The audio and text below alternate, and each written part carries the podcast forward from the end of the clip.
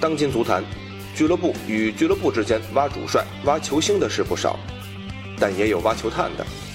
去年十一月，热刺从南普敦挖来保罗·米切尔，让后者出任俱乐部首席球探和比赛分析师。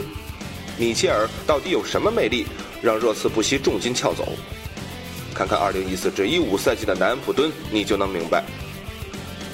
2014年夏天，南安普敦卖掉卢克肖、拉拉纳、洛夫伦、钱伯斯、兰波特等绝对主力，卖人收入达到惊人的1.09亿英镑。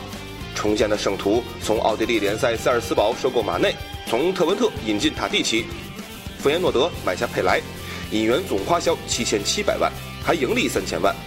米切尔的引援是成功的，马内上演英超史上最快帽子戏法，佩莱凭借出色的发挥入选意大利国家队，塔蒂奇也有单场一射四传的神奇表现。一个赛季后，南安普敦排名英超第七位，比上个赛季还高一位。米切尔是如何工作的？他负责整个青训球探系统的运作。圣徒俱乐部有专职的员工，他们在工作时通过数十台电视的视频信号，密切跟踪他们想要的球员。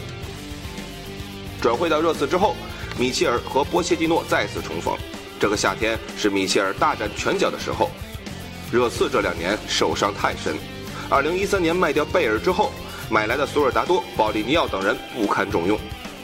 去年夏天的引援工作也难成为成功，米切尔能否用自己科学的分析方式、精准的看人眼光，让热刺也能像南安普敦那样花小钱办大事？别急，等到明年五月，我们就可以对米切尔的工作进行总评估了。